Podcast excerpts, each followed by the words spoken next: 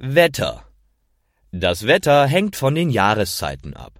Im Sommer ist es heiß. Die Sonne scheint den ganzen Tag. Dann ist der Himmel blau. Im Herbst regnet es oft. Dann ist der Himmel grau. Die Regentropfen fallen aus den Wolken. Es ist sehr windig. Man kann Drachen steigen lassen, manchmal kommt Sturm auf. Wenn es stürmt, bleibt man im Haus. Oder wenn es gewittert. Bei Gewitter donnert und blitzt es.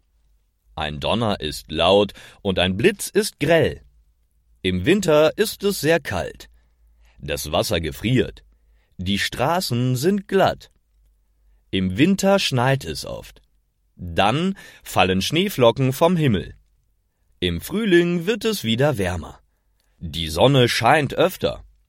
Manchmal kommt Nebel auf. Dann kann man nicht weit sehen.